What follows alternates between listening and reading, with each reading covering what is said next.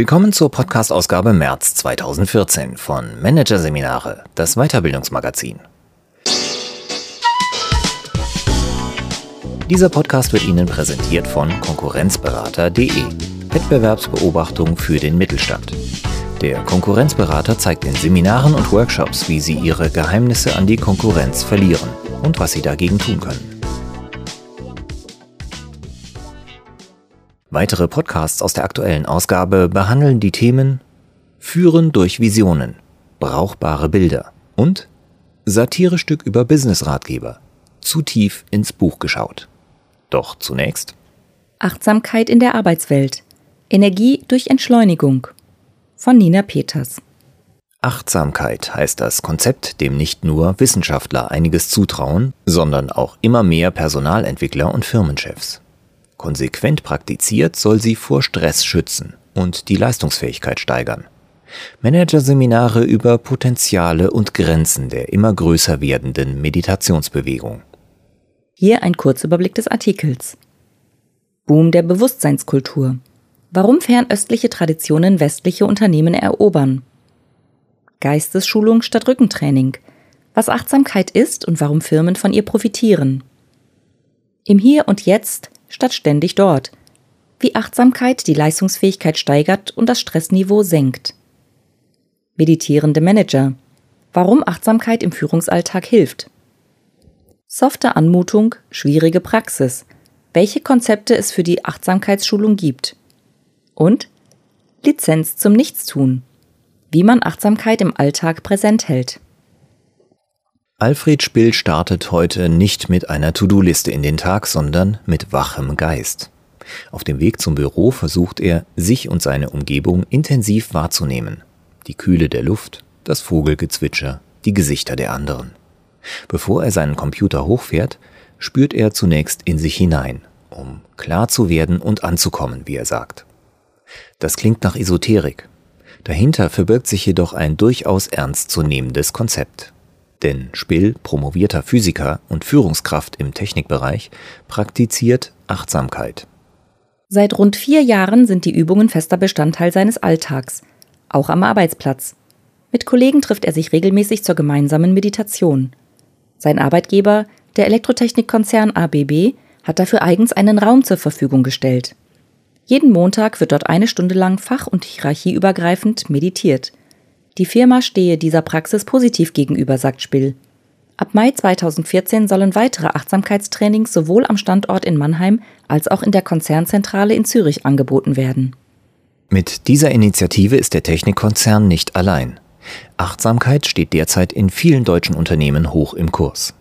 Der Begriff, der ursprünglich aus dem Buddhismus kommt, steht heute für ein Konzept, das auf einer Reihe von meditativen Praktiken basiert, die nun auch in der Arbeitswelt Anwendung finden. Vorreiter sind Technik- und Automobilkonzerne wie Siemens, Bosch und BMW.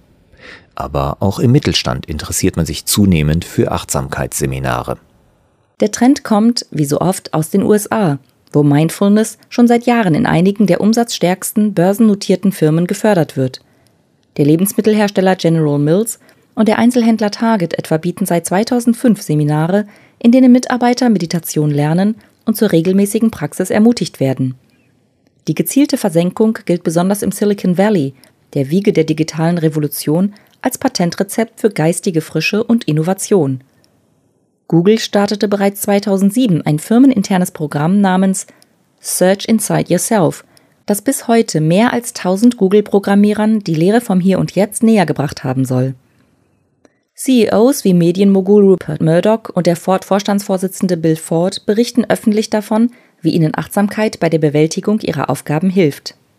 Nun ist die Achtsamkeitswelle auf die deutsche Personalentwicklung übergeschwappt und trifft besonders in den Burnout geplagten Branchen auf fruchtbaren Boden.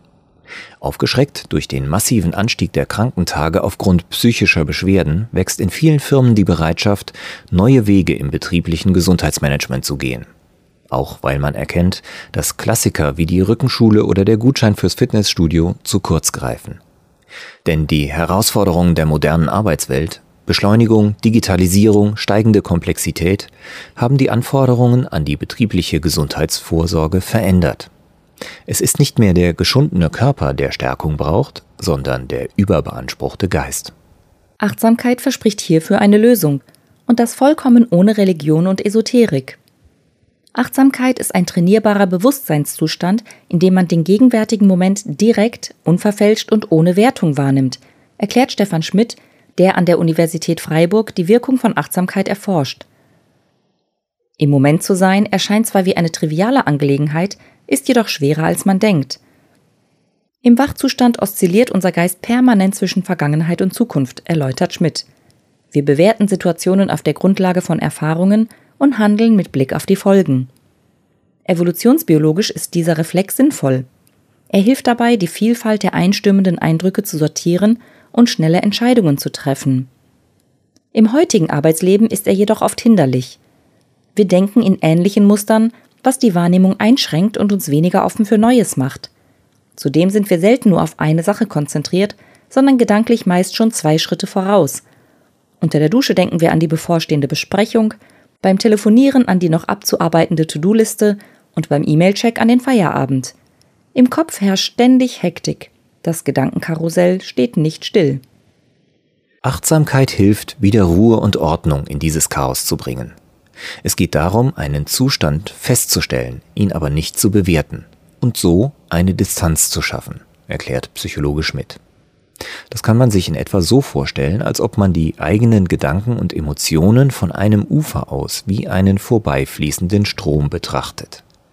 Durch dieses bewusste Innehalten zwischen Reiz und Reaktion ist es möglich, aufbauende Gedankenmuster und die dahinterliegenden Motive zu erkennen, sagt Schmidt und falls nötig eben auch zu durchbrechen. Letztlich soll eine achtsame Haltung dazu führen, dass man sich besser durchschaut und bewusst entscheidet, wie man mit Situationen umgeht. In den USA werden achtsamkeitsbasierte Verfahren deswegen schon länger bei der Behandlung von Symptomen wie Stress, Angst und Schmerzen eingesetzt. Die Trainings helfen aber nicht nur gegen Beschwerden, sondern steigern auch die Leistungsfähigkeit und das allgemeine Wohlbefinden wie Evaluationsstudien zeigen. Diese positive Wirkung soll jetzt auch Arbeitnehmern zugutekommen.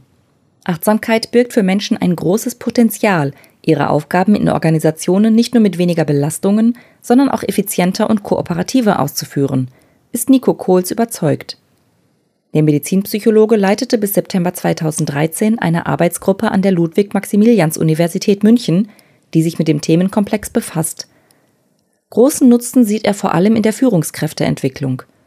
Wer lernt, sich selbst zu beobachten und zu regulieren, ist nicht nur weniger gestresst, sondern auch leistungsfähiger und kann anderen offener und zugewandter begegnen, meint Kohls.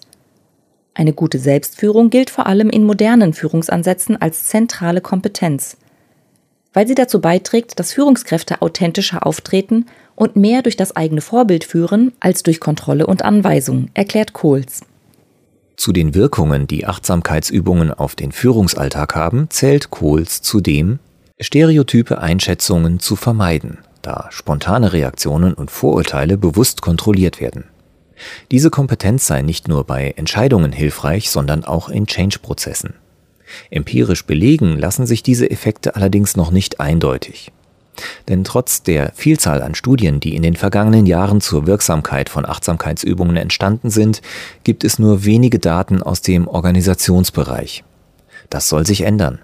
Derzeit begleitet Kohls, der mittlerweile an der Hochschule Coburg lehrt, eine Studie der Kalapa Leadership Academy unter der Federführung von Chris Tamjidi, in der erstmals überprüft werden soll, was Achtsamkeitsmethoden konkret in Firmen leisten können. Eine vollständige Auswertung der Studie soll bis Ende 2014 vorliegen. Für Alfred Spill steht bereits jetzt fest, dass Achtsamkeit seinen Führungsalltag erleichtert. Ich fühle mich ruhiger, klarer und den Anforderungen deutlich besser gewachsen, resümiert der Manager.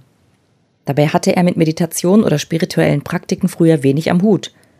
Auf das Konzept stieß er nach einer schweren gesundheitlichen Krise, einer Art Burnout-Erfahrung, sagt Spill. Ein Arzt empfahl ihm ein Achtsamkeitstraining. Der 56-jährige Physiker folgte dem Rat, jedoch nicht ohne sich zuvor in die Materie einzulesen.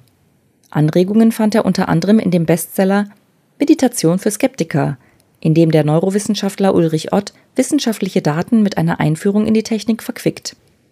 Überzeugt haben Spill letztlich nicht nur die Fakten, sondern die Erfahrungen, die er während und nach dem Seminar gemacht hat. Das hat mein Leben verändert, bekennt der Manager. Durch das regelmäßige Innehalten habe er nicht nur gelernt, besser mit sich und seinen Energieressourcen umzugehen, die Praxis habe auch seinen Blick für andere geschärft. Ich nehme mir jeden Morgen Zeit, um durch die Büros zu gehen und zuzuhören, erzählt der Abteilungsleiter. Dadurch sei nicht nur der Kontakt zu Kollegen und der fachliche Austausch intensiver geworden. Mitarbeiter würden sich auch häufiger mit Problemen an ihn wenden, etwa wenn sie sich überfordert fühlen. Spill verschenkt dann gerne das Buch, das ihn in seiner Krise inspiriert hat. Achtsamkeit kann jeder lernen, meint Spill, selbst Skeptiker wie ich. Psychologen betrachten Achtsamkeit in der Tat als eine Fähigkeit, die jeder Mensch in sich trägt. Um sie hervorzuholen und im Alltag anwenden zu können, muss sie jedoch systematisch trainiert werden. Als Methode hat sich hierfür die sogenannte Achtsamkeitsmeditation bewährt. Sie besteht aus einer Reihe von körperorientierten Bewusstseinsübungen, mit denen man lernt, den Geist auf den Moment zu konzentrieren. Die Meditationspraktiken kommen ursprünglich aus der buddhistischen Tradition wurden aber bereits Mitte der 70er Jahre von dem amerikanischen Molekularbiologen und Stressforscher John Kabat-Zinn von ihrem spirituellen Hintergrund gelöst. Der mittlerweile emeritierte Professor entwickelte daraus an der University of Massachusetts eine westliche, säkularisierte Meditationsvariante namens Mindfulness-Based Stress Reduction, kurz MBSR, was sich mit Stressbewältigung durch Achtsamkeit übersetzen lässt das Verfahren wurde hundertfach evaluiert und gilt als wissenschaftlich anerkannt. Beliebt ist es aber auch, weil es einen konkreten Fahrplan für das Erlernen der Praktiken anbietet. Das standardisierte MBSR-Basistraining dauert zwei Monate und besteht aus jeweils zweieinhalbstündigen Gruppensitzungen pro Woche und einem Tag der Achtsamkeit, erklärt Rüdiger Standhardt, der mit seiner Frau Cornelia Löhmer ein Ausbildungsinstitut für achtsamkeitsbasierte Verfahren leitet. Für Unternehmen gibt es aber auch modifizierte Kursformen, die sowohl in-house als auch extern durchgeführt werden können. Wichtig ist, dass die Teilnehmer in einer ersten intensiven Trainingsphase in die Grundlagen der Achtsamkeit und verschiedene Methoden eingeführt werden, die sie später auch ohne Anleitung verwenden können.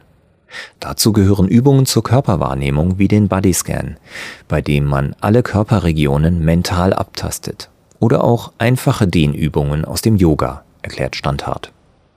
Bei Meditationen im Sitzen oder Liegen geht es, der soften Anmutung zum Trotz, um harte geistige Arbeit. Denn die Teilnehmer lernen hierbei das viel zitierte Ankommen im Hier und Jetzt. Und das funktioniert am besten, indem man herumschwirrenden Gedanken nicht nachgeht und sich bei geschlossenen Augen ausschließlich auf den eigenen Atem konzentriert.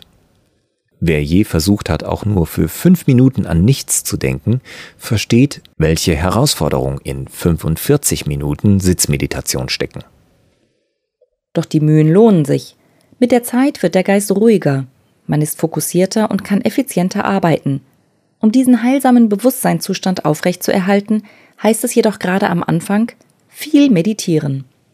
Während des Kurses werden die Teilnehmer angehalten, zusätzlich 45 Minuten täglich zu Hause zu üben. So viel Zeit sollte auch danach in die persönliche Praxis investiert werden, um eine gewisse Routine zu entwickeln. Neben regelmäßiger Meditation sind vor allem informelle Praktiken hilfreich, bei denen man tägliche Handlungen achtsam ausführt. Das kann etwa der achtsame Weg zur Arbeit sein, wie bei Spill, oder ein bewusstes Innehalten vor einem längeren Telefonat. Es gibt auch Teams, die vor virtuellen Konferenzen oder Meetings fünf Minuten zusammen meditieren um sich zu fokussieren und dadurch menschlicher und effizienter miteinander zu arbeiten.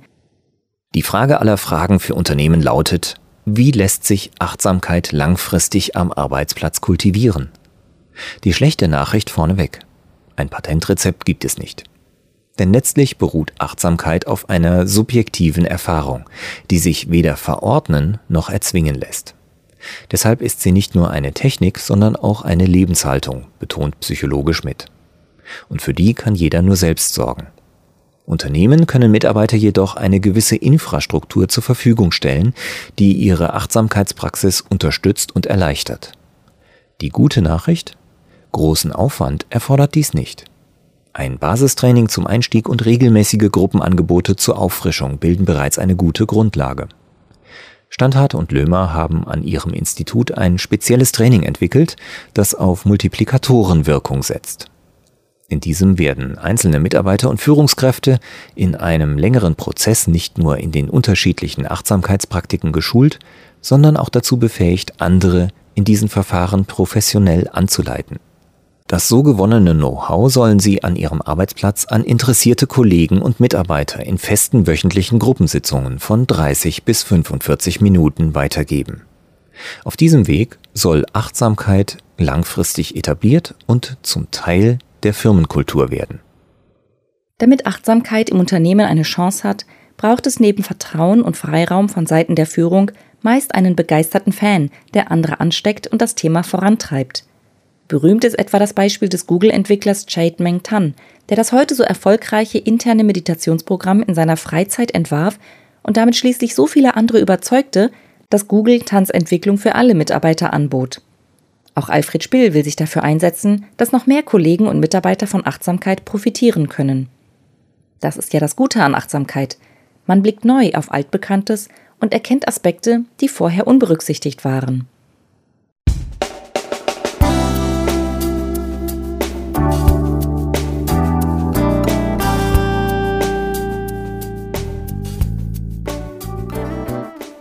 Sie hörten den Artikel Achtsamkeit in der Arbeitswelt. Energie durch Entschleunigung von Nina Peters aus der Ausgabe März 2014 von Managerseminare, produziert von Voiceletter. Weitere Podcasts aus der aktuellen Ausgabe behandeln die Themen Führen durch Visionen, brauchbare Bilder und Satirestück über Businessratgeber. Zu tief ins Buch geschaut. Weitere interessante Inhalte finden Sie auf der Homepage unter managerseminare.de und im Newsblog unter managerseminare.de/blog.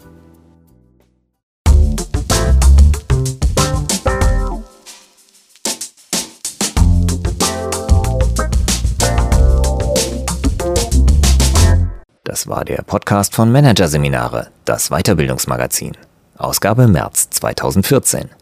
Dieser Podcast wird Ihnen präsentiert von www.konkurrenzberater.de. Wettbewerbsbeobachtung für den Mittelstand. Übrigens, auch mittelständische Unternehmen stehen unter ständiger Überwachung durch fremde Geheimdienste und sind Ziel systematischer Attacken ihrer Wettbewerber.